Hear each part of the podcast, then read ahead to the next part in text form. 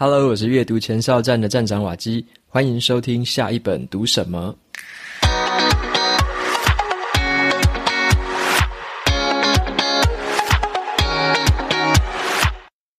今天这集节目是走在阅读路上的线上读书会，这个是我和 Jackie 还有 June 三个人共同挑选一本书，然后线上讨论。今天讨论的这本书呢是《流浪者之歌》。这是一本很经典隽永的精彩小说，我一直期待读这本很久了。那这次的读书会有一个地方很有趣，就是参加的听众朋友们呢，举手发言非常的踊跃，好，所以这也是出乎我们的意料之外。这本书引起了很多的共鸣。那我们每两个月就会举办一次线上读书会，只要订阅瓦基的电子报，或者是追踪我们的 IG，都可以收到最新的读书会通知。详细资讯呢，请看节目资讯栏。那么本集节目是由 SansHour 散时间赞助播出。今天要跟大家分享的是一个全新的线上影音订阅学习平台，叫做 SansHour 散时间。这也是目前全台湾唯一提供订阅制的学习平台，每个月三百元就可以无限观看平台里面的课程，包含了影音、音频、有声书等多元化的学习媒介，你可以自由挑选最适合自己的学习方式。闪时间最近也上架了一堂我觉得非常实用的影音课程，叫做曲博科技学院。这是一堂会让你看懂科技技术还有产业趋势的关联，让你对于投资更有把握的课程。闪时间这一次独家邀请到了最会把艰涩科技讲清楚的曲博曲建仲老师，他的 YouTube 频道叫做曲博科技教室，也是我最喜欢看的频道之一。那另外一位课程主持人是最懂大家痛点的财经主播叶芷娟，课程主题呢是围绕在电动车、半导体、元宇宙、还有区块链、新能源等这些未来科技领域，透过结构化的课程，还有一百多张的好懂图表，让零基础的新手小白也能够听懂技术，提高未来的投资胜率。瓦基的粉丝享有特别的优惠，只要在十一月三十号之前输入优惠码，就可以额外折抵三百元。闪时间的订阅制呢，也有提供七天的免费体验，大家可以先试用看看，喜欢的话呢，就可以持续订阅。相关的活动优惠放在节目的资讯栏，有兴趣的朋友欢迎前往参考看看喽。那么在接下来，我就把时间交给今天的读书会主持人 Jackie。欢迎来到第六届的读书会，这是我跟 June、瓦基、瓦基一起主持的读书会。然后今天会讨论的书是《流浪者之歌》。So，瓦基、June，你们觉得这本书怎么样？我觉得很有趣，因为我比较少看小说，但是看这一本觉得很有趣，是因为它有一点宗教的色彩，然后有点东方，又好像一个灵性之旅，或者是一种英雄之旅，或很孤独的一个旅程，这样有点像自己跟自己对话，或者说自己在走上这趟旅程的那种感觉。对，我觉得很 introspective，很多内心思考层面的东西。在旅行路上看这本书，也是特别有深刻的感受。看到一条河，然后看到各种不同的景物，都会停下来慢慢想思考一些自己要去哪里啊，然后自己在干嘛，一些这种感觉。就你觉得？我觉得我也很想跟他走上那条那个灵修的道路，但是我好像没有看得很懂。比如说，看到他说他觉醒了，然后我就心想，哎，所以他觉醒了什么？感觉是不是觉醒这种东西就是不能懂的，就是它是一个一个境界吧，就是无法用言语诠释的境界。对，而且它的用字都很优美，所以好像就是每一个句子看过去，好像都都可以理解，然后也都知道他在描述景色或者在描述一些思想上的冲击，但是就不知道什么冲击到他。对啊，那我们要不要瓦基来分享一下你的感受，然后带我们进入一下这个故事的框架？好啊，好啊，我简单讲一下这个背景。跟他大致上在讲什么？那我自己的感受是，我觉得他是适合不同阶段的人或不同阶段的自己来看的话，都会有不同的感受。对，所以像我现在这个阶段来看，我就会比较看他有一个段落是跟商人学习那个部分，或者是跟时间相关的东西，我就对这个比较有感觉。那其他的部分就是我觉得不同阶段就会有不同的体会。这样，那我先讲这个作者好了。作者是蛮有名的一位德国作家。他是叫做赫曼·赫塞。那这位作家呢，他是被称为有带有这个东方神秘色彩的一位现代作家。那他有得过很多的大奖，包含了诺贝尔文学奖、歌德文学奖。然后呢，他是在一八七七年的时候出生。所以他那时候是在当代是一位非常知名的一位作家。那他的这一本书是叫做《流浪者之歌》，有另外一个翻译名称是叫做《悉达多》，也是他的英文译名啊。那这本书的话，当时六零年代在美国非常的热门，几乎是那时候美国的大学生每个人的手上都有一本。那么在中文的世界，这个翻译的版本也陆续的越来越多不同的版本出来。那像我自己读的话，我是读杨玉公他翻译的。那还有很多很多不同的这个译本。那这本书呢，他在讲的一个故事是在印度，主角的名字就叫做悉达多。那悉达多他是一个在古代印度的婆罗门贵族，长得很英俊，很聪明，而且也很好学。他被很多的人所敬仰，然后呢，身边的人也都对他很好，家人也很喜欢他。那他也会让身边的人感到很快乐。可是悉达多他自己却觉得不太快乐。他尽管从父母身上、从老师身上学了很多知识，可是他总觉得自己还不够快乐。然后呢，有一些事情是没有办法被满足的。他觉得他的心灵上面，他有一块灵魂，或者说他有一个心灵的层面，是他想要再去追寻的自我。所以呢，他后来就决定说，他要放下身为贵族的一切，然后决定去流浪。那么他就跟他的爸爸提这件事情，那爸爸是。坚决反对，可是他就在他爸爸那边站了一整天之后，他的爸爸还知道他的心意，所以最后才放他出门去旅行。呃，也不是旅行，啊，就去流浪了。所以中文才翻译成《流浪者之歌》。好，那他去流浪不只是去流浪哦，他是有点像当那个出家人，在书里面的翻译叫做沙门。沙门就是那时候的出家人，你要去乞讨啊，然后要穿得很简朴、很破烂，然后呢，就是呃一切要禁欲啊，然后不能吃荤、不能喝酒这样子。那悉达多就跟他的一个好朋友叫做乔文达，就一起去当沙门，就一起出家去学习。然后呢，在这一路上苦行，而且他们就去试着去挑战他们所学到的对于这世界的一些认知。好，那在这个过程当中，悉达多他也有遇到那个佛陀，佛陀就是一般常听的那个释迦牟尼佛陀。然后呢，或者是在书里面有翻译成叫做世尊。那他遇到了这个佛陀之后呢，有短暂的当面跟他聊了一些事情，那也跟他请教了一些事。可是他明白说，他所要追寻的东西不是透过佛陀跟他讲就好了，而是他必须要自己亲自用自己的生命去体验。所以他就开始继续踏上这个自己探索的这段旅程。那在过程当中有发生几个有趣的事情啊，他有跟一个很美丽的一个很有名的妓女去学习关于爱情。所以在这个阶段，这一段故事跟这个名妓去学习的是关于感官的事情。那他就在这个地方跟他有发生很多情感上面的一些事情。好，那再来的话，下一个阶段是他有到了一个呃很富有的商人的家里去学习。那他自己也很聪明嘛，很快就学会这些商场上的算计啊，跟一些财富的运用，对他来说都是得心应手。但是随着他渐渐的掌握了，渐渐的会玩这个游戏之后，他也慢慢的沉沦了。他也变成了一个会对世俗的欲望有所追求，他也有贪欲，他也有私欲。那在这个过程之后呢，他就决定说，他还要再追寻下一个阶段。他就想要去了解所谓一个河流的意义哦。这个河流其实在印度就一般来说就是恒河嘛。那么河流上面有一个船夫，那个船夫是专门在引渡别人渡河的。接下来他就继续跟这个船夫学习，学习说关于时间啊、永恒的时间啊，关于一生的追求是什么。然后呢，他们在这个过程中，他就跟这个船夫学到了很多东西，也体悟到了一些生命的本质。那最后呢，他在这边也算是有达到了一定程度的一个顿悟。好，所以说他就是透过这一段的旅程，从他的流浪。他跟名妓去学习，跟富商去学习，跟这个摆渡的船夫去学习，然后呢，一路上到他最后终于顿悟的这样的一个过程，就是《流浪者之歌》在讲的这整个故事。那里面的用字就是像刚刚就有分享到的，就是非常的优美，会看到那种情境，像是很美丽的花花草草啊，不同的动物。就是有点像是什么描绘一些星空的样子，我觉得那些语言都非常的美。那当然我没有把它每一个都记下来，只是说在读的过程中可以慢慢的去体会，慢慢的去赏味那个作者他所描述出来的东方这种神秘的色彩。那以上的话就是这本书基本的一个剧情的情节。对，那接下来的话我们可能就来讨论一些关于他这段旅程当中，其实有一些桥段，我觉得会带给我们一些启发，或者是说带给我们对自己的一些提问。对，那接下来就时间先交给 Jacky。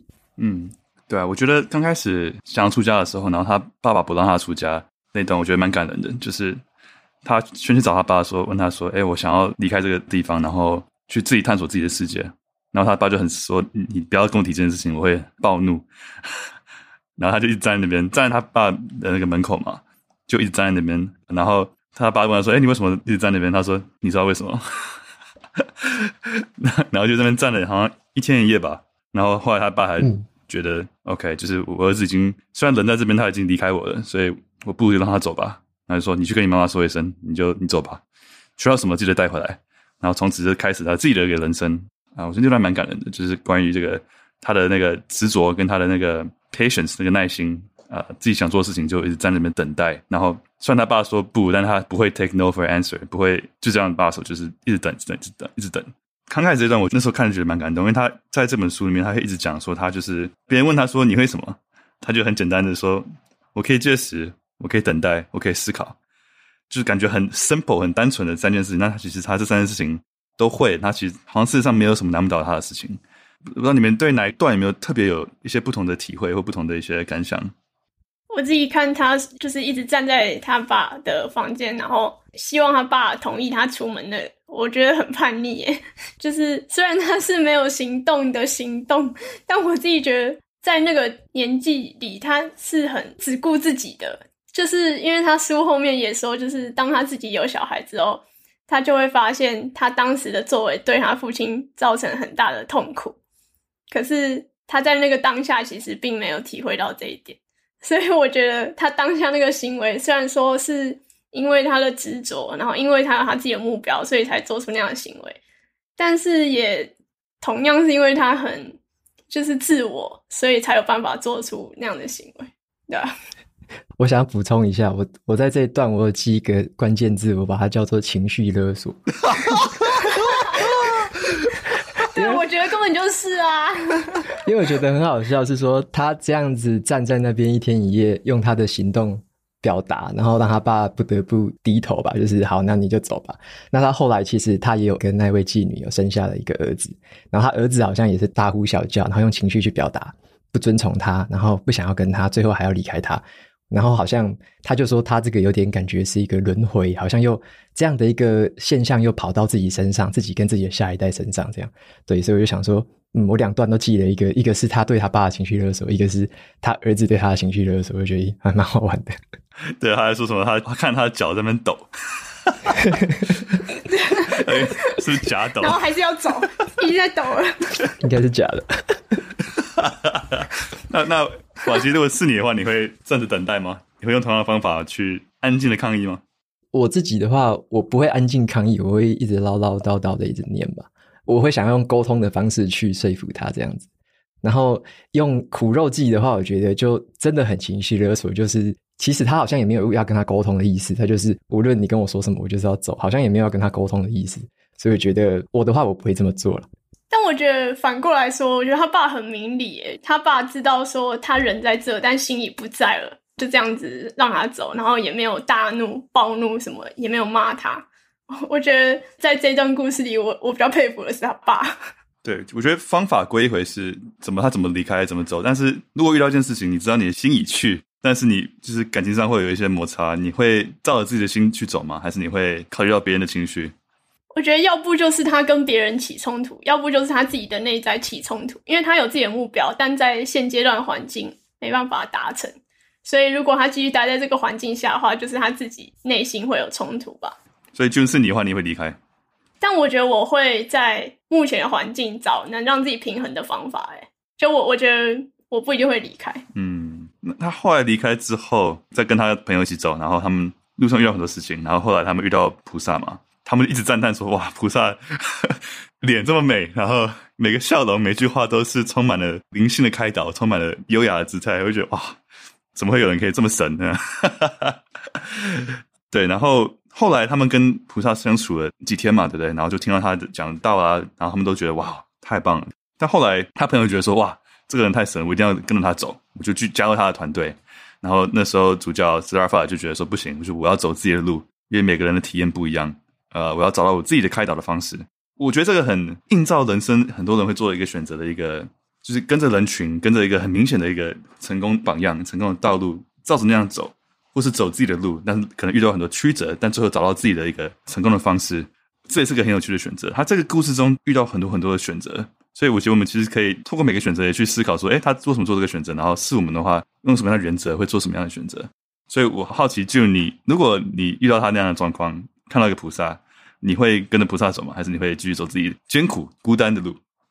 我其实觉得，我常常做选择那个直觉就是，如果大家都选那个，那一定有问题。No. 就是我觉得大多数人的选择可能代表的是大多数人，可是我不一定是大多数人，就每个人都是不一样的。那大家能在这里得到的东西也不一样，可是。我不觉得我可以完全接受一个信仰，或者是完全的接受一种说法。然后，所以我觉得，虽然它是大多数人信仰的东西，但我会希望是透过我自己的方式，把不同我相信的一些原则拼凑起来，变成属于自己的原则。所以我比较不会说，就是很信仰某一个原则或教派的那种方式去做自己的选择吧。对。嗯那我觉得我们三个其实可能都是类似的想法。如果如果我现在要猜瓦吉会怎么回答，我会猜瓦吉会说，可能跟他两年，然后我就自己走。跟跟看。哎、欸，你怎么知道我会这样说？很懂，我们太了解，我们太了解彼此了，我觉得 有这个默契。我的我的逻辑会是因为在书里面，他真的把它描写的应该算近乎完美吧，就是无懈可击的一个形象。那我当然会很好奇。他怎么到这个境界的？他有什么想法？他为什么这么想？所以就像 Jacky 说的，我应该会选择先跟着他两年，在这个过程中吸收他的养分，然后也持续的去思考自己可以怎么做，有点像是站在巨人的肩膀上那种感觉。对，我觉得这样子是一个我比较倾向的方式。我想大家应该都知道瓦基的故事，因为瓦基以前在台积电嘛，然后做了十年，然后后来精通了这些东西。得到很多收获之后，他离职，然后开始做自己的事情。所以我会这样猜，就是透过瓦基的背景。所以我我看这一段，我会觉得是创业故事这样。对，就是我正想讲，就是你你要选择是在职创业，跟佛陀一起先学习呢，还是你想要义无反顾的自己从无到有，然后开始透过自己的方法打造一门事业？我觉得是不太一样的思想了。那我自己的话，我对于我自己没有这么有自信嘛，我也不认为我是天生的什么商业奇才。我认为有巨人的肩膀，让我们可以去仰赖，然后去学习。我认为是一个可以让我比较安心，然后也可以比较快学习，比较能够学到之后实践到自己身上的一件事情。对，所以我我自己会对这一段的抉择方式，我就会用比较像是创业，或者说比较像是事业的发展来去思考这样。大学毕业之后，发现有两种人，就是有一种人就是 OK，我要怎么进 Google，我要怎么进 Facebook。第二种就是 OK，我就是要创自己业，我什么都不管。我好好奇，就你对创业啦，或走自己道路这样的事情，在事业上有什么样的想法？我其实觉得不一定要创业，对这个世界也可以产生价值。可是前提是你要可以认可，或者是可以从中获得成就感。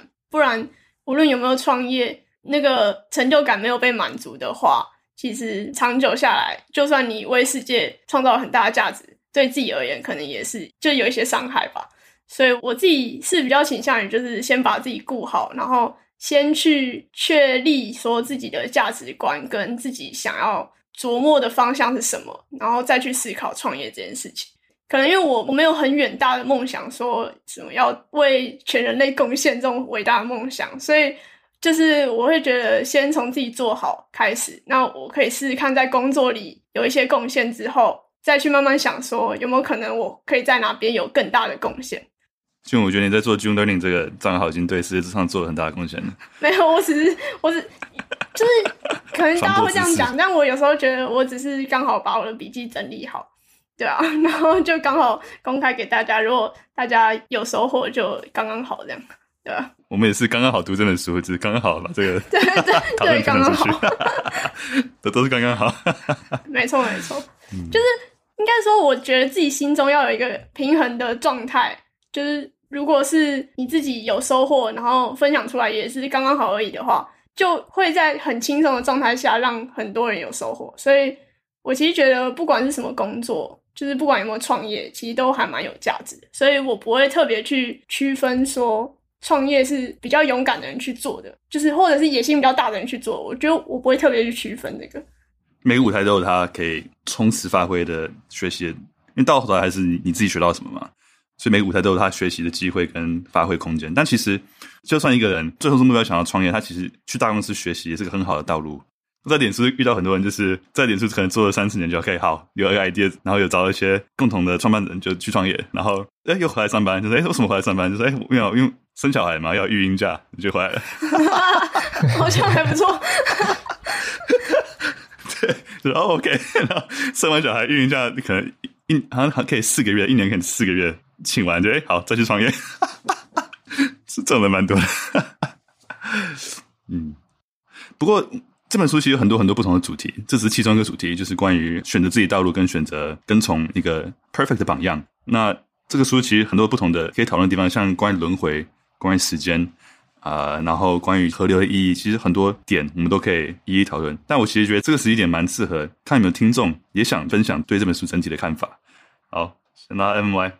嗨嗨，大家好，大家好。诶，我想呼应一下 June 刚说的，他说他觉得爸爸很伟大，我也这么觉得。最后决定放手，这个决定是很伟大，因为我觉得很多父母是做不到的。然后我觉得这故事的后半段有一个小曲折，就是他跟着船夫开始学习河流的事情的时候，他是透过渡河的这件事情，透过每一天的渡河，渡了很多的人，然后去学习跟体会很多事情。然后有一天渡着渡着，突然很多人都在过河。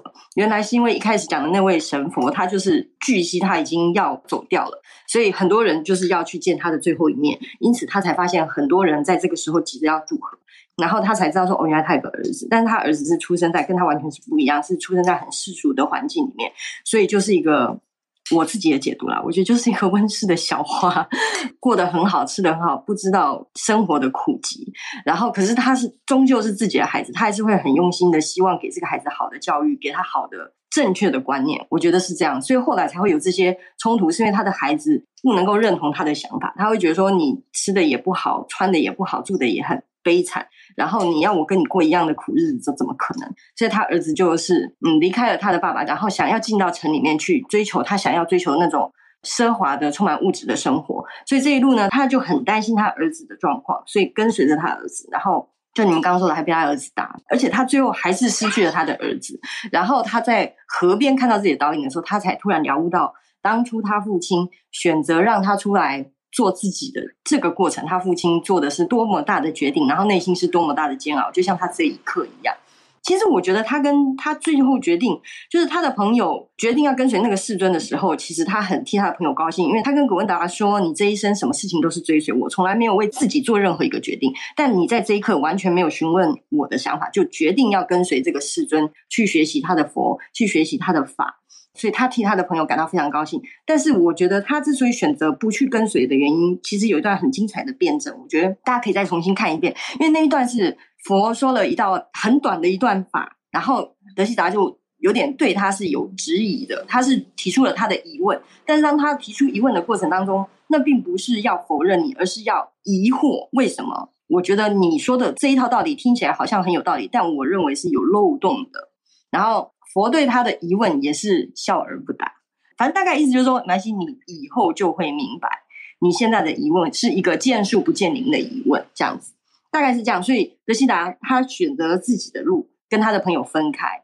那就呼应你们刚刚讲的，就是，哎，其实如果你把它当做是创业，或者是要在大公司，我觉得这都是可以选择的路。但是德西达为什么他会选择走自己的路？是因为他觉得。他听得懂世尊在传达的道理，他是听得懂，也了解，并且不能认同，所以他才选择要去创造自己的路。我觉得还有一个很重要的观念，就是德西达有说，他觉得每一个人都为他感到开心，每一个人都为他感到快乐，因为他的形象就是这么的好，然后他就是这么的有智慧、聪明的一个人，所以他可以给大家带来快乐，但是他自己却没有办法感受到快乐这件事情，所以他才会坚持的想要出来流浪。然后他说，他想要追求的是凡这件事情。然后凡这件事情就是万事万物的本质跟根本。就他不知道这个凡，对他来说，他觉得这个凡是一个存在的事，但他没有办法具体的了解，所以他去找寻它，才才开启了他这一条路。那这条路就像刚瓦基介绍的，他就是在这一路上呢，先是做苦行僧，跟随着苦行僧去到处流浪，然后遇到了这个神佛，然后他的朋友也在这一路上觉得啊，这就是我在找，决定要跟随。而德西达在听完这个道理之后，觉得嗯，我还是有一些疑惑，所以我知道我不能跟随你，因为这不是我可以认同的事情，所以他决定继续的流浪，继续流浪。他就后来遇到了一个很漂亮的女人，然后在他身上学到了情欲跟爱。但是他们有一段对话，就是这个女孩子跟他说：“我们都是一样的人，大家都爱我们，但是我们不爱任何人。”我觉得这一段就是自由呼应到一开始德西达他说的：“我让每个人都快乐，因为你们每个人都喜欢我，然后你们都觉得我很聪明，可以帮你解决很多问题，但是我却没办法为自己感到快乐。”我觉得这是同样的道理。然后 OK 就继续往下走，然后他又遇到了商人，跟这个商人相处过程当中，他发现哎，原来有一些赚钱的方法，但是是聪明的、有智慧的赚钱方法。我觉得就像马基说啊，他可能如果你未来想要经营的是一个大企业。你想要永续经营，然后为所有的人带来很大的快乐，那可能就是这个样的模式。但是呢，这过程当中人也很容易迷失。然后就像刚一开始 Jackie 问的嘛，他最会三件事情：斋戒、思考跟等待。这一刻他发现这三件事我通通做不来，我没有办法等待，我也没办法思考，我更不能斋戒，因为每天都是夜夜笙歌。所以他就突然间觉得，哎，这我怎么会沉沦至此？他就觉得，呃，不行，我竟然最后的人生走到这一步，完全就是跟我想象的是不一样的。我出来流浪是为了找寻这个世界的凡，但是我现在根本什么都不是，就是一个最普通的凡人、普通人。他决定要跳河自杀，但是在这个河里面呢，呃，他就突然的顿悟了。所以，我觉得这个顿悟的这一段，我其实看好几次，然后我也一直在想说，到底想要说些什么。我觉得俊可能在这里，我跟你有一样的困惑，就是，嗯，他懂了，他顿悟了，但是我们不懂得他的顿悟点在哪里，就不懂得他忽然升华什么。但总而言之，他就是忽然了悟到说，他这一生原来本质就是这样，就本质就是说，你看似是很平凡的。我我的解读啊，就是说。你如果想要了解本质是什么，你就要先认同你自己。你自己就是一个人，你可能有七情六欲，你可能有很聪明的那一面，也有很愚蠢的那一面。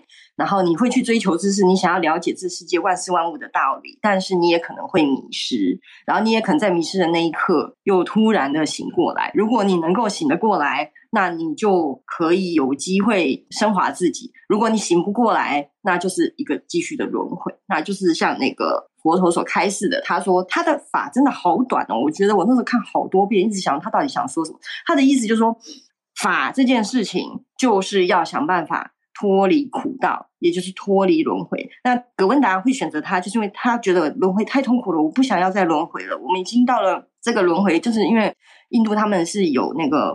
种姓制度的，然后他们已经是在这个所有的阶层里面已经在很高很高的，但是如果再再继续下去会是什么呢？所以他其实很想要看得出来，我觉得他没有写，但我的解读是，格温达是很想要摆脱这个轮回，因为他的再下一阶就是一个问号了，因为他们已经到最顶端了，那他的下一阶到底会是什么？他不知道，所以他希望不要再去承受这种一直往上爬的痛苦，这是我的感觉了。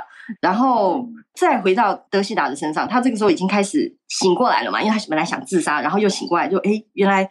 我想他体会到的烦，可能就是佛陀所说的：当你理解这一切，你可以看它是一个苦，但你也可以看它其实这就是一个过程。然后，如果你能够理解这一切，然后并且能够接受这一切，然后也许你就不觉得这是一个苦，也许就可以升华你自己，嗯、然后接受这一切的好跟不好。哇，谢谢 MY 很完整的分享，哈 哈对啊，而且我觉得很多佛教的一个哲学面，就是很多都是说世界上就是一体两面嘛。那最后他的升华也是体悟到，就是这个世界的一体两面，就是他有他的聪明的时候，愚蠢的时候，被欲望控制的时候，然后超越欲望的时候。那我觉得他这这中间每个点的转折都非常的精彩，差别都很大，就是从什么都不吃到跟个妓女完全结合在一起，然后开始变成这个很厉害的商人啊，然后后来生小孩。我都每一刻都觉得哇，他还能歪到哪里？我觉得最让我赞叹的是他儿子出现的那一段，嗯，就是他儿子出现，一直到他儿子把他打昏了，然后他才了悟到他父亲的。就对你们来说，你们可能听起来，你们觉得他父亲愿意让他走那段很精彩，但对我来说，我觉得他了悟到他父亲的煎熬那段，我觉得更精彩。呀，所以除了一体两面，我们可能还没有提到一个另外一个我觉得很有趣的地方，就是关于河流那段。因为河流这边是我看的时候，我觉得体会最深刻的一段，就我蛮好奇俊跟马吉，你们对河流这一块有没有什么样的想法，什么样的感受？我觉得他一直把很多的元素抽离出来，然后套用在很多地方上，所以他才可以从，就是他只是静静的看着河流这样一直流，他就可以体悟到很多世间的道理。我自己是觉得。他真的很有想象力，就是到底怎么办到的？因为他可能是看着河的时候觉得心里很平静，所以才会想说现在遇到什么困难，河流可以为他解答，就开始去往这个方向想，才想到这个。我觉得想象力很丰富，但是看他的文字描述完之后，就会觉得就是有点被他说服，就包含他说河流存在的当下就是当下，过去跟未来都不是连在一起的。有点忘记他怎么讲。他说河流在当下是在你面前流，但他流到河里，然后从山脉上这样下来，他无所不在，不论是开口或是结尾，都是同一条，都是河流，所以他就没有这个过去未来的体验。河流它就是一直存在于这个当下。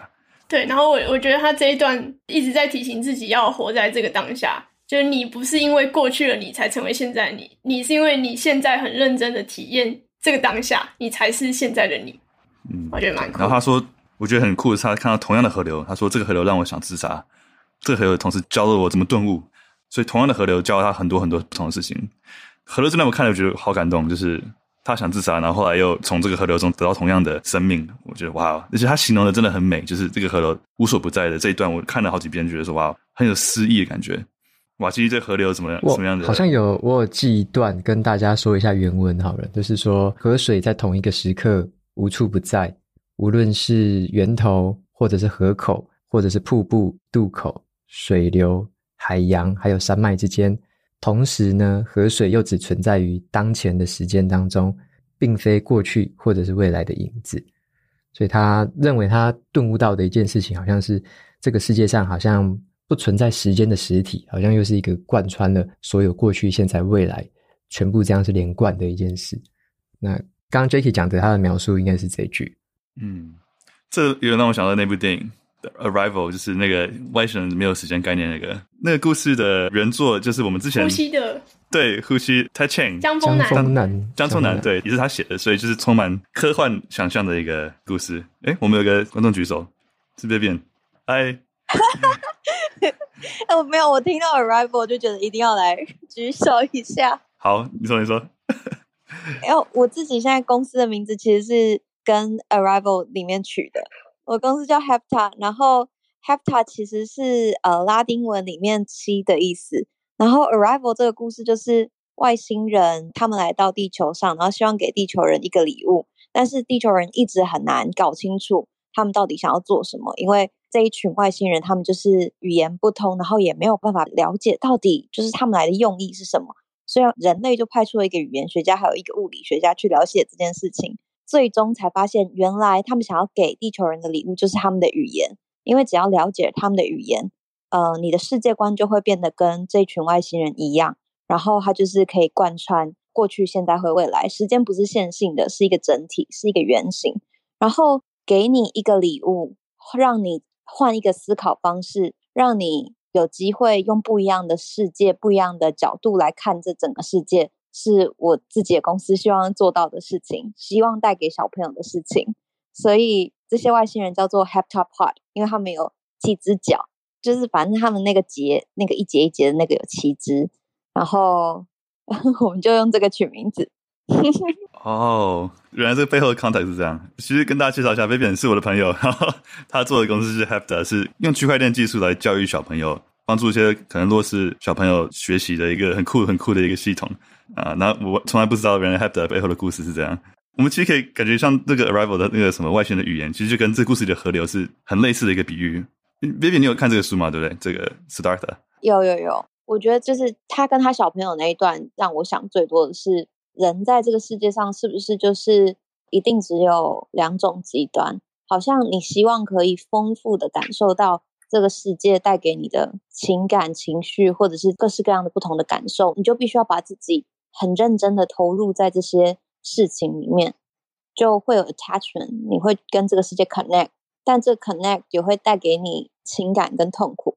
但如果你希望自己可以免于这些痛苦，然后更平静的看待世界的发展，就反而会觉得有点 disconnected，就好像我跟世界是没有连接的，觉得疏离，会觉得陌生。可是不知道是不是可以找到一个平衡点，就是我我可以同时保持某种程度的平静，但是也跟这个世界保持一定程度的连接。我觉得这个是很终极，但是也很难达到目标。然后整个 Siddhartha 他在过程之中的所有的经历，就让我觉得他一直从不问世事到惹了尘埃，然后再不问世事，然后再因为他的小孩，他又必须被迫面对生而为人的情感。嗯，我不知道什么才是好的，但就挺有趣的。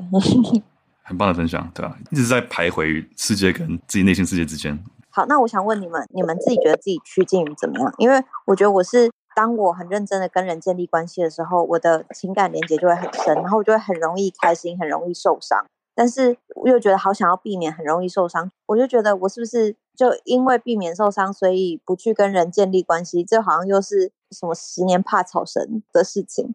就是你们怎么拿捏这一些，然后怎么保护自己，不要在跟人的互动之中受伤害，然后让自己维持平静的心理状态。对，我比较好奇，就是所谓的受伤是，你可能要去想一下受伤的情境是什么。我觉得 in general 是关心则乱啦，就是你只要对某些事情关心至极的时候，不不一定代表你会受伤，嗯、但你一定是心一颗心会牵挂在那边。但那个心牵挂在某件事情上面的感觉，其实是让人很焦躁的。就觉得 看又来了，嗯，OK，听起来我的建议，我觉得你的处境有点像德西达跟他孩子之间，所以也可能是这样。你对这段也很有感觉，就是说，可能有的时候你在跟人相处的时候，你感觉到什么对这个人是好的，但是对于这个当事人本人，他可能有他自己的想法。他不一定觉得这样是好，或者是他觉得我也知道这样很好，但我就是做不到之类的。就是他的选择可能对你来说，你看在眼里是痛苦的，然后可能因为这样你会受到影响吧。那我觉得你就只能学习德西达的爸爸，勇敢的放手，让他去做他自己。哦，放手好难呢。在场有父母吗？我觉得变这点超级棒，就是关于就是你越投入一段关系，人跟人的关系就越容易受伤嘛。像故事里，他关于商业这些东西，世界上这些东西，他都是一个用第三者人称的的状态去体验。像他说，就是做生意的时候，如果他用第三者的心态去做，他反而做得更顺畅。但人的关系不可能这样嘛，人关系一定是第一人称的去体验。你越投入一段关系，不同的关系，你就会越容易受伤。可我觉得这就是这本书很大的重点，就是一体两面。最后他顿悟的时候，就是顿悟到所有的开心，所有的难过，他所经历过，所有都是一体两面，就是他美丽丑陋的一面。所以。我个人的感觉是觉得说，人跟人之间的关系来说，那个平衡怎么抓？我觉得极端都比在中间好。就是你极端下，就是完全投入一段关系，然后完全的给予你自己，不管是可能亲人或是伴侣的关系，都比你就是可能一半一半这样，反而是更让你焦虑的状况。这个我觉得，如果受过伤的人，像你刚刚说，就是可能有什么怕草蛇，我觉得这个很困难。但是我自己觉得，就是在爱情上面，你要有一定的幸福，一定要快乐，就一定要承担一定被伤害的风险。我觉得是无可避免的。我最近刚好在看那个 Brené Brown，其实他真的太棒了，我就是在把他全部的书拿出来看。他有其中一本叫做《Dare to Lead》，然后 Brené Brown 这个人，他是一个教授吧，他的研究大部分都围绕在 vulnerability，就是脆弱这件事情。你你要怎么展现脆弱，才可以让自己反而更能跟人创造连接？然后我今天刚好听到一段话，是他去一个好像是军校里面去演讲，然后在演讲的时候，他就问大家，请大家举手回答他的问题。他就说：“你们觉得自己是有勇气的人吗？你们是是很，就是他，我我忘记他用的是 brave，或者是你是不是有 courage 之类的人。”然后有些人举手，他就在问：“那你们觉得自己是很容易感到受伤的人吗？或者是你们是很容易？”感觉到脆弱的人嘛？然后举手人就变少了，或甚至是没有，因为他们不是不太敢表达这个东西。然后在后面他就说：“那你们试着想想，你们有没有任何觉得自己很有勇气的时刻，背后是你们完全没有受过伤的？”然后大家就开始思考说：“是不是每一次勇气，或者是我很勇敢做了一件真的让我很佩服自己的事情的时候，背后都一定承载着某一些。”受伤过的经验，比如说我要开除一个人这件事情，对我来说可能是我要提起超级大的勇气，但与此同时，对我来说我我是脆弱的，因为我知道我即将要伤害人了，我的感受并不会那么好。又或者是我今天知道我要陪着我妈妈到医院去看她的检查出来的结果，然后陪着她在那边的这件事情，对我来说我很勇敢，但与此同时，当下我也是很脆弱的。脆弱，才可以凸显出你的勇敢。嗯，好，不知道有没有什么关系，但一体两面这件事情我超级认同。谢谢 Vivian。哇，今天就我们还有一个点我们没有讨论到，就是关于轮回这个故事的一个很大的主题就是轮回嘛。最后，最后是他小孩让他感受到一样的他爸爸那时候感觉，然后他最后他朋友遇到他的时候，又从他身上得到一个顿悟，一直是一个轮回。对啊，所以我蛮好奇你们对这一点有什么样的看法？你相信轮回这件事情吗？我其实觉得，我看书的时候看到“轮回”这两个字的时候，我觉得他讲的是比较大范围的。但我觉得在生活中体会到的那种轮回都是很小的事情。比如说，有时候你已经把一件事情想清楚了，你决定要做 A，但是你在做 A 这个决定之前，还是会觉得很犹豫，然后想东想西，就是明明已经做好决定了，然后还是会犹豫。或者是你可能会遇到一些不好的事情的时候，你就想说下次绝对不要再这样。但你下次遇到的时候，你又做了一模一样的选择或者是行动。所以我觉得要说是轮回嘛，或者是说，就是我们生活中本来就常常在做这种很重复性的事情，只是每一次可能都会有新的体悟而已。或者是你如果没有真的体悟得很透彻的话，你就必须再经历一次，才有办法学到这个道理，然后下一次可能才会进步。不然很多事情都是一直重复会发生的。我蛮喜欢你缩短它这个轮回的这个范围，就是其实就是像是一个 pattern，我们人性的一个 pattern 重复发生。感觉只要是人就会经历过这些处境。哇，经理觉得呢？另外一种轮回好像是会讲的比较像宗教的，就是有下一辈子或者说上一辈子那种轮回，对不对？然后像我妈的话，她是佛教徒，所以她非常的笃信轮回。那我自己是不信，可是我认为这个信或不信，其实只是一个观念上的差异。那像我们之前有分享过一本书，叫做《人生四千个礼拜》嘛。那那一个作者好像有特别讲过轮回这件事情，我觉得那观点蛮有趣的。他说，嗯，如果我们有像东方这样子有轮回的观念的一个体系之下，那我们会可能会比较倾向于说，因为我们有些来世嘛，我们有下一辈子，所以我现在可能要做好事会有好报。然后呢，在这个道德上面的。一些判断或一些准则会比较清晰，因为我们会知道说人是轮回的，然后呢，我们会必须可能以某种程度的道德为主。那如果是完全没有轮回的一个概念的一个社会或体系的话，它反而会变成说这一辈子就只有一次嘛，也不会有来生了，也没有前世。所以我其实我做什么都无所谓，即使我为恶还是什么，好像也不会影响到我的下辈子。那那样子的话，对于道德方面的束缚，或者说道德方面的遵循，就相对来说好像就少了那么一点点的约束。对，所以我觉得以那一本书跟这本书来讲的话，如果是以人生的轮回的话，像是在讲这件事情。对，那我自己呃，像像我妈，她是会相信轮回的，所以她对于这方面的道德感受是很强烈。那对于我来说，我可能是比较理工背景嘛，所以比较不会去相信这样的事情。可是尽管是这样，我还是会了解说这背后的道理是什么，就是为什么背后会有这样的道德的一个思想，或者说我们必须要做好事啊，要行善，要对别人好，要帮助别人。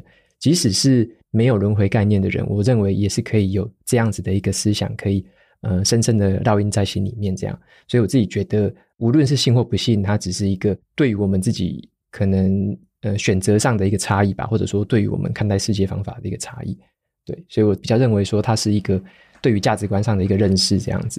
对，超级有趣。我常会去研究一些不同的宗教，因为我觉得它其实里面很多的哲学都是很有，不管你信不信这个教，都是可以摄取的一些知识、智慧跟养分啊、那我觉得佛教的哲学我特别深刻，就是因为像冥想、静坐，找到内心的平静，很多这些都从从佛教出来的一些哲学、一些做法嘛。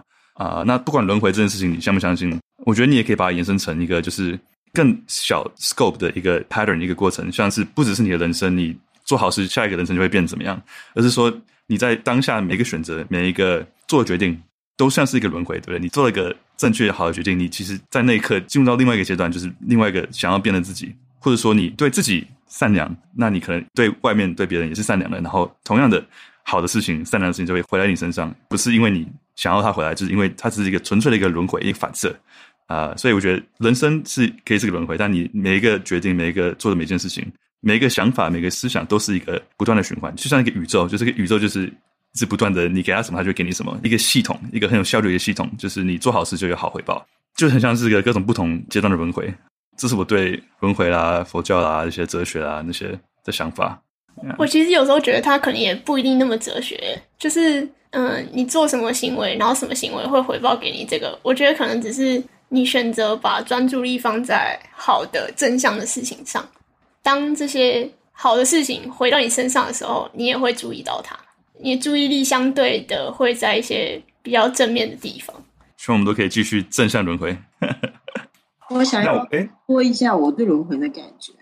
我我觉得我自己的认知轮回这件事，就是。像刚瓦基说的，有两种，一个就是人的这一生跟人的下一生，那另外一个轮回就是刚刚 Jacky 讲的，比较像是生活上的习惯，你只是呃重复不断性。所以我觉得轮回给我的感觉很像人在一个圆形的塔里面选择很多事情，然后如果你一直面对同样的事情，并且做出同样的选择，而且结果是你不开心、不高兴，或者是你感到懊悔，其实你就是在这个塔里面同一层的塔里面一直绕。但如果有一天你做了一个跟以前不一样的决定，如果它是一个对的决定，你可能就会上到上一层；如果你做了一个错误的决定，或者是选择了，比方说你选择伤害了别人来解决这个问题的时候，你可能就会往下下到下一层去。所以我觉得轮回对我来说很像是在塔里面，然后有好多层好多层，然后你就是会遇到很多事情，然后你会觉得你常常重复的遇到类似的事，但是你能不能每次都做出比较好的决定？来提升你自己，这是我对轮回的看法。每个决定都是一个很重要的，可能造成的一个循环。Hello，嗨，你好，大家好。好，我我我蛮想分享有一段，就是前面 Jacky 有提到，当那个呃悉达多遇到释迦牟尼佛又离开那一段，我觉得很有感觉，因为他在书中里面，他跟释迦牟尼佛的对话，他告诉对方说：“我知道你的法是最好的，世间最好的，可是我没办法跟随你。”因为如果我不亲自去体会的话，你在开悟那一瞬间发生什么，我就自己没办法找到那个属于我的平静跟大圆满。对，我觉得这个 就是跟我们每个人都很像。然后他离开释迦牟尼佛之后，他自己去走了一圈嘛。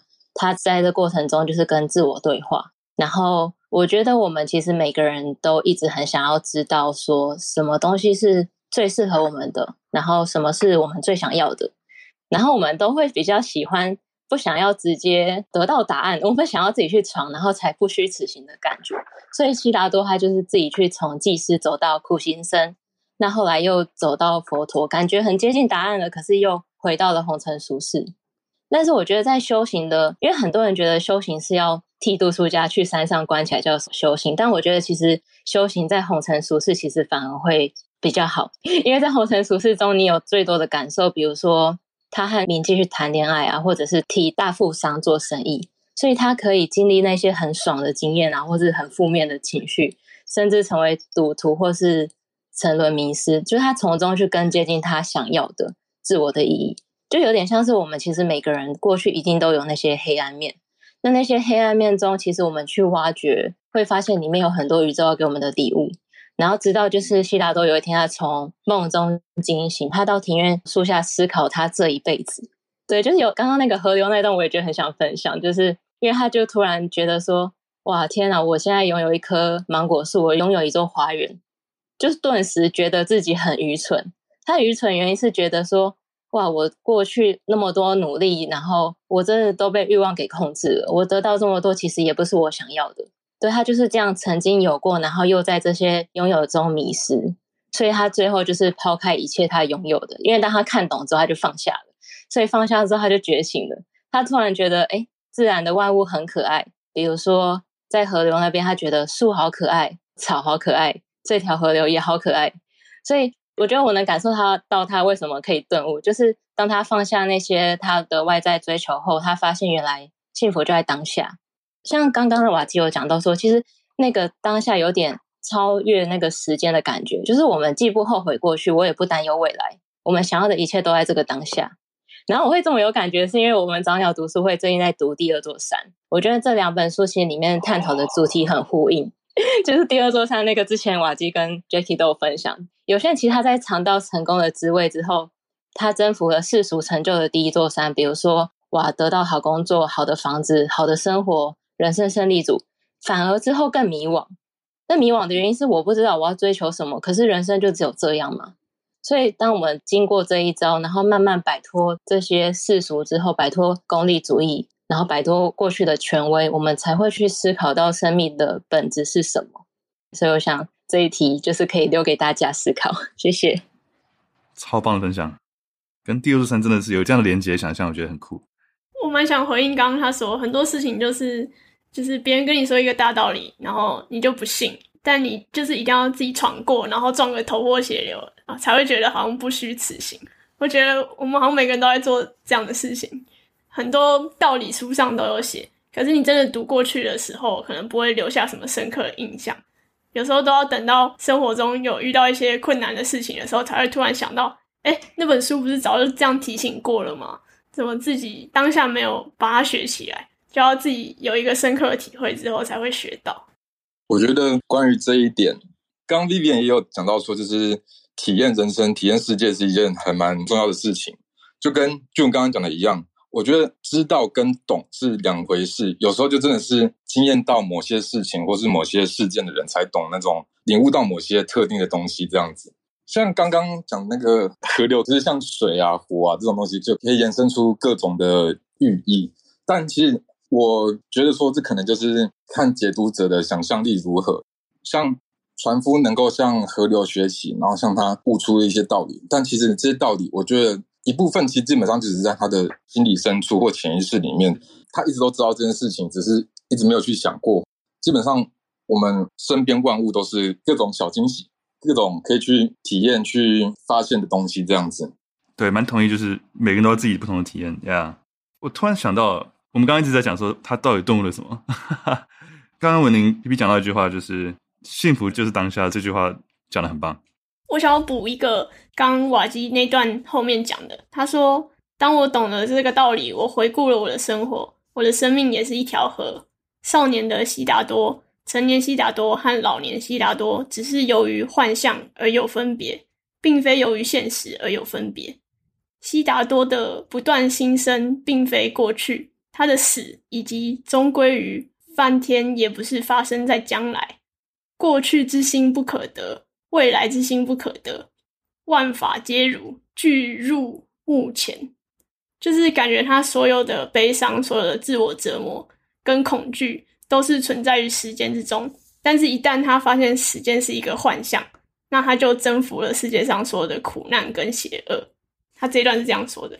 然后，我觉得他好像把我们用来理解世界的那个标准打破，重新用另外一种方式去看待他目前的处境、情绪，还有任何本来看到的东西，都变成了另外一个样子。哎，我觉得这本书很有趣，就是每个人看完，觉得都有不同的理解。然后书里的人也是每个人的自己道路上都有自己不同的顿悟、不同的体悟，顿悟的方法都很不一样。所以，我们大家看这本书也是一样，都有不同的体悟跟顿悟。哎，我们台上还有听众想发言吗？是 Gloria 吗？对，我是 Gloria。你好，嗯，我想要回应，就一开始说，就是这本书虽然很白话，但是那个寓意很难懂。就是这件事情让我想起，我第一次听到《流浪者之歌》是看原本五集的林怀民去编的舞，然后那个时候我很小，我就是完全看不懂，我就会问比我大五岁的姐姐，她到底是什么意思？然后她那时候就跟我讲说，其实她不是要告诉你那个意思，而是你从那个舞，或是甚至这本书上，你看到了什么是 reflect 你自己看见你自己要看的东西。所以就回应刚刚大家有说的，可能瓦基在看商人这一段，Jackie 在看河这段，就是每个人在每个生命点的不同时间看的东西都蛮不一样的。在看这本书的过程中，其实蛮多比较负向的想法，但是，嗯，或许这个是为了增加小说的丰富性，比如说，就会觉得悉达多是一个很不孝顺的人，或是。如果今天他不是那么一个富家子弟的话，他的故事就是会不会那么动人？如果他不是一个那么光鲜亮丽的人的话，会不会整个故事就不会那么多波折，然后那么引人入胜？这是比较负向的想法。再来是又回到那个爸爸的那一段，就是因为之前听刘轩跟 Jackie 在讲，爸爸说他不适合讲激烈和愤怒的话。这一段，所以我看了之后，我就特别的印象深刻。然后我就想说，因为我其实是个蛮容易受情绪影响的人。当我受情绪影响的时候，我就会想起这段话，我想说我要把它憋住，就是我要把所有的愤怒的话语都不要说出来。但是我昨天生日，然后我听了瓦基跟 Jackie 就是台积电那个访问，我觉得是一个非常棒的生日礼物。Jackie 问瓦基说：“快乐是什么？”然后瓦基就说是有选择的权利。所以我现在回来看这段话，好像是爸爸那时候选择了。他不去对悉达多生气，这或许是他的潜在的快乐吧。大概是这样。谢谢。哇，你 reference 好多我们以前的对话，真是谢谢你。我我很紧张，可是我想起，就是如果我不说话，我会后悔。我好喜欢你刚刚说的那个点，不是让你看懂，是让你看到你自己。我觉得这可以做很多延伸。我以前觉得旅行也是同样的概念，就是旅行的时候，其实除了看风景之外，风景很美，但其实他会看到自己内心的一些感受，呃，也是更了解自己的一个方法。那看书也是嘛，看书也是需要很多知识，很多知识。那你怎么样把它透过你的人生背景、你的时空背景，把它转换成智慧，right？这也是同样这个镜子可以带来的效果。不管是书、看剧、人生、河流什么，都是这样的一个镜子嘛。你可以因为他想自杀，因为他而得到顿悟，很深刻这段呀。诶，Jacky，我也想补充一下，我觉得一本好书，它就不是说我们在读它，我们一定是从它要得到什么，而是有点像在读这本书的过程中，其实是书本在读我们，他在读我们的人生故事，他在读我们的经验。我们在看的过程，其实有点像我们自己的故事或我们自己的经验，就一个一个的被读出来。我们看到不同的段落的时候，他就读到我们对那个段落特别有感的地方，这样。所以我觉得应该是说，一本好书的话，特别会有这种感觉，就是在看的过程。尤其我觉得小说特别有这种感觉，我看的小说 j a c k 推荐我好几本，我也都有这种感觉。像是这一本，就是可以读出我自己人生的一些心路历程嘛。然后像是例如人生副本讲平行时空的，就读出我平行时空的那种感觉。那或者是其他像呼吸啊，其他小说也都是在读的过程，其实就是我们自己的故事、自己的经验就一直被读出来这样子。然后这本书我觉得还有一个蛮有趣的一句话，他提到说，每个人都有执着于自己的目标。然后每个人都有为自己的目标所困扰，那每个人也都在经历痛苦，而河水的声音是忧伤的，带着悲哀与渴望，向自己的归宿流去。我觉得有点像是我自己的座右铭是：每个人都有自己要横越的沙漠啦，就是每个人都有自己的课题嘛。那像是透过这本书的话，我们就可以针对自己现在的课题，可以去做一些思考。然后我觉得像在读的过程，有点像给我们一些。不同的观点吧，像刚刚大家分享的几个，都是从不同的角度可以去看世界。像是河流好了，我们可能可以从河流学到东西。那书本里面也有讲到，他光是看一颗石头，也可以从石头里面学到东西。那这个其实在告诉我们其他的故事，像是佛陀，他是在菩提树下悟道嘛。那所以说，这个东西其实跟世界上的哪一个物体或哪一个形体，其实它没有这么强烈的关联，并不是说一定要透过什么才可以学什么。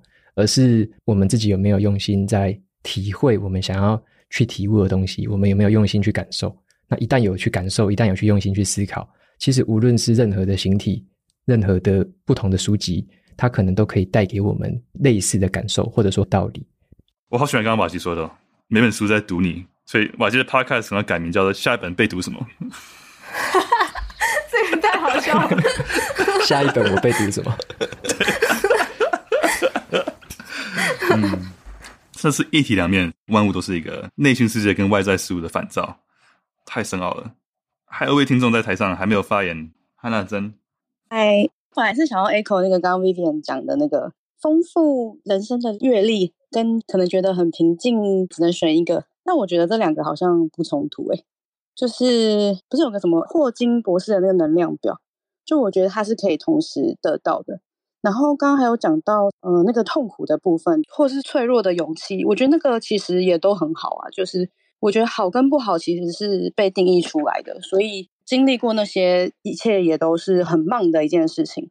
然后就是爸爸的那一段，就像比如说情勒还是什么，就有时候大家会想要去限制另外一个人，可是我觉得如果你真的有爱他的话，就是你会尊重他，你会包容他，就是你会。全心全意的爱他，所以你应该会很开心他去做任何他想做的事情，然后支持他。因为可能我也没有当爸妈，所以我不太知道那个感觉。但可能你可以跟他说一些，可能 maybe 路上会遇到的一些历程，还是什么之类的。但是就是应该会很开心他做的任何的选择。然后如果要在那之间拿捏的话，我猜就是可能就是人与人之间其实就是各种的关系嘛。那可能就是你要画好你的界限，然后以你舒服的前提去做这样。然后我觉得这本书那个河流真的很美。呃，我在想，就像刚刚瓦基有讲，就算不管是河流还是石头，我觉得那是不是也有点像是佛教的那种内观的感觉？我不确定啊，就是他是不是一直 focus 在呼吸，只是说哦，我可能一直在看河流在流动，然后看石头。我觉得有个很酷的地方，就是我之前一直觉得，就是会自己在一直在思考，我觉得很美。但我没有想到，它连一个物品其实它都是很完整的描述，或是刚刚 Jackie 说的一个菩提树，它其实就是一个完整的，所以它也很美。所以他们可能就是在那个之中顿悟吗？可以这样说。然后刚最开始俊常有说一个那个什么，没有过去，没有未来。我觉得他是是不是想要表达，就是其实就是每个当下都是永恒的存在啊？我觉得我好像比较偏向是这个感觉。我不知道，就是我的一些想法，可以给大家参考。呀，yeah, 大家都喜欢河流这个深奥的河流。我也蛮想回应这个的，嗯、就是刚刚你提到说跟人建立关系，还有跟事情保持距离这两件事情好像没有冲突。然后我觉得我也是蛮认同，就是其实每个人都有每个人的课题，虽然你跟人建立关系会受伤，或者是会有一些负面情绪，但是你的课题就是要接受那些所有你因为做的这些行为而。来的那些好的坏的事情，这是你自己的课题。但别人的课题是他要去面对在他身上发生的那所有好的坏的事情。所以把这两个分清楚之后，虽然会受伤，但那也是因为你希望跟他建立关系，所以会有的一些影响。那你课题就是要学会去接受，去平衡自己的情绪。或许很多时候是别人课题，只是刚好被你遇到而已。对，那你就把它丢回去给他。像刚刚瓦基说的嘛，就是每个人都有他的沙漠要去走。很多时候负面情绪，很多时候是遇到别人在沙漠遇到一个痛苦的一个课题，所以只是刚刚反射出来被你遇到而已。刚刚瓦吉是不是有说，我们在看这本书，其实是在背书看。然后我觉得也有一个想法，就是说，其实是你你的看法会影响你看到的东西，就你相信什么，所以你看到什么。对，我觉得这河流真的好多寓意。我觉得它代表生命。代表时间，也代表了就是通往顿悟的道路。其实河流的部分，我有疑问诶，我们在谈论的是这条河，还是这条河里面的每一滴水？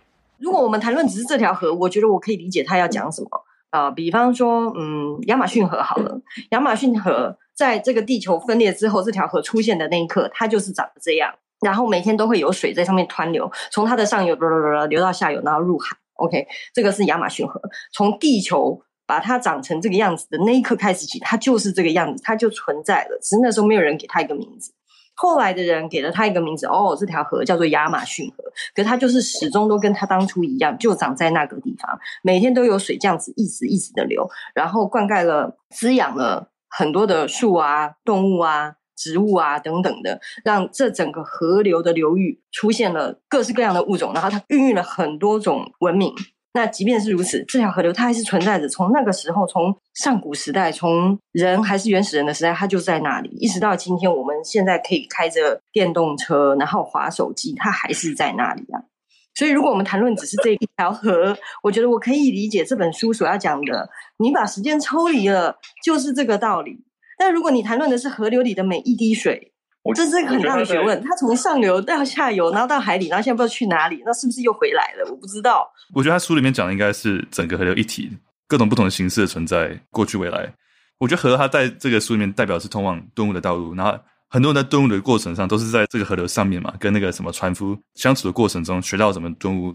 就他最后那个朋友也是在船上遇到他嘛，就因为他们听说就是这个河流上有一个顿悟的人，然后他朋友来找他，也在个船上跟他相处的时候顿悟嘛。对，我没记错的话。所以这个河流真的是代表很多不同的东西，然后很多故事的重点都发生在这个河流附近。诶，Jacky，我可以补充一个知识点，在佛教里面，其实河流它有一个寓意，就是说般若波罗蜜多心经前面的般若是指智慧，那后面的那个波罗蜜多指的就是到达彼岸。所以佛教里面会常常用河流当做是在岸的这一边跟岸的对面，所以书里面也有一些故事，是他要渡河嘛？他为什么一直渡河？为什么从这岸到彼岸？所以他有一个是一个到达彼岸的意思。所以般若波罗蜜多心经就是我们要怎么到达彼岸的那个智慧，一个可以悟出世间一切智慧的一个大法。所以会有这样子的一个寓意在里面。所谓的河也不只是线性的，它有更多指的是关于怎么到达彼岸的这件事情。好酷哦！所以我们好像比较没有提到关于怎么样从这岸到彼岸，或者说彼岸会有什么之类的。我们刚刚讲的会比较像是在河流的本身嘛，我们比较没有在讲说怎么跨到彼岸去。但其实，在佛教里面，这个是有它很独特的寓意在这边。所以，好像恒河对他们来说，就是他们会透过这个方式去思考了。那很多的寓意都放在恒河里面，这样。然后书中的重点，可能比较是放在渡河的那个人他怎么看待这整件事情。因为他书中最后也有提到说，有十个人要渡河，但是有大多数的人都把它当成是一个阻碍，只有少部分的人静下心来去观察那个河，然后跟河对话，最后才会悟出一些道理。但如果你把它当成你到达彼岸的那个阻碍的话，你就只想要赶快加速这个旅程，就没有想要体会，然后也没有想要静下来想说这边可以带给你什么东西。感觉这样听下来，好像也是谁渡这条河，这条河就在堵谁的感觉一样。有有这种感觉，我也倾向觉得都是哎，而且他们应该就是不管是河流本身，还是在渡河，还是整个河流从以前到现在的故事，或是那些渡河人跟河流之间的关系，我觉得都算是那一部分。然后我觉得这边有一段我觉得很美，就是悉达多跟船夫说，他们傍晚的时候，他俩经常一起坐在河岸边的树干上，默然无语的倾听河水流淌。对他们来说，这不是流水的声音，而是生活的声音，存在的声音，永恒变化的声音。然后不少的时候，两人在倾听河水的时候，会想到相同的事情，想到前一天的对话，想到一个长相和遭遇让他们忘不了的船客。想到死亡，想到他们的童年，有时候他在河水向他们诉说美好事物的同一瞬间，他俩会四目相视，会心一笑，因为两人不约而同的想到同一件事情，为相同的问题得到相同的答案。我觉得就是都是，然后他们可能都有同样的体悟，所以可以有同样的感受。今天听众的分享都太精彩了。对啊，谢谢各位今天听众们踊跃上台。Sherry、Gloria、My、石 Klaus、Vivian，还有 Hannah，我觉得每个人分享都很不同的点，真的是每个人看这本书都不同的一个体悟。最后，我们来稍微总结一下这本书。我觉得这本书让我思考很多，我们聊很多就是关于河流的不同的见解，不管它是生命啊、时间，或是通往顿悟的道路。我今天讲很大的一个重点，大家都有分享到，就是每个人都有自己很热的沙漠，对。然后我们怎么样，不管是透过这个河流，透过我们看书，透过我们做任何事情。在世界上，怎么样去体会这些知识变成你的智慧？然后怎么样去更了解自己？怎么样透过这些这些反射去看到自己不同的道路、不同的体悟？然后 Starfa 的 Patience 啊、呃，怎么样去看到不同的轮回？刚刚我记得是 Sherry 说到那一句，就是幸福的当下就是顿悟嘛。然后每个人都有各自不同的幸福跟不同的顿悟。我觉得这本书真的是一开始可能读的时候，只是觉得是一个很好听的故事。但后来才发现，他把很多的人生道理可能都用隐喻的方式放在里面，只是第一次看或者是经历没有那么多的时候会读不出来。所以我觉得，虽然他故事里面是悉达多在读河，但可能看的过程中，你就可以跟着悉达多看那条河一样去读这本书。然后我觉得读书会给我的收获，目前是远远大过这本书。但我相信，在读第二次的时候，会有不同的感受。所以很推荐大家去看。刚刚我突然想到一件事情，我但是我突然忘记了，是不是记忆不好？因为我我听俊讲的，我听得好入迷，然后就一直听一直听，说哎，糟糕，我要讲什么去？我哦，我刚我刚想起来，我刚刚想起来了，就是我会推荐这本书，是因为它里面的故事，我觉得又有那种入世的，就是又有很世俗的，跟我们生活很贴近的。但是又有很出世的那种出家人的豁达，对于事情的顿悟，这两方面都融合在里面的。那我觉得对我们来讲是一个很好的一个帮助，是因为我们其实这两方面都需要。而且可以透过不同的观点去看世界的话，我认为对我们是有益无害。所以我觉得这本书可以让我们透过不同的视角，然后呢去看一些入世出世的一些顿悟，会对我们自己有很多不同的帮助。所以我会推荐，是因为这样子，就是它又好读，然后又有特别的启发。对，所以是很推荐这本书。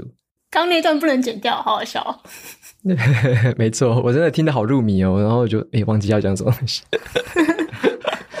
哇，自己活在当下的幸福顿悟了。那今天这本书差不多到这边，下一本要背读什么呢？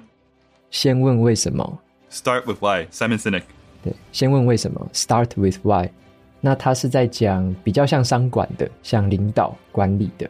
它也跟我们个人目标会有关系，就是我们要做什么事情之前，要先想清楚自己的为什么，要先问自己为什么要做这件事，为什么要做这个专案，为什么要开始这个计划。所以它是蛮适合用来当年底或者是明年一开始的时候，去帮我们去规划一些计划，去帮我们去进行一些新年度的新的专案这样子。对，就是先问为什么，很畅销的一本书。刚好圣诞节过跨年前，大家可以讲一下。明年，start with 压力好大哦，新年新希望，感觉这会是一本就是嗯，怎么讲，聊书聊可能三十趴，但七十趴都是延伸的一些个人的看法、故事跟对明年的想象。我最喜欢这种读书会，就是这个书启发了很多大家不同的想法，然后做很多延伸讨论，所以我很期待。然后大家不要忘记去 follow June 的 IG June Learning J U N L E A R N I N G。然后去订阅收听我还记得 Podcast 叫下一本读什么，还有去订阅阅读前哨站的部落格，要找我就可以来 d m t 走左边 Left Side Escalator 等 Jackie。好，那感谢今天各位超级热烈的参与，谢谢所有上台的听众们。好，那今天到这边，谢谢各位，各位晚安，谢谢大家，啊，拜拜，拜拜。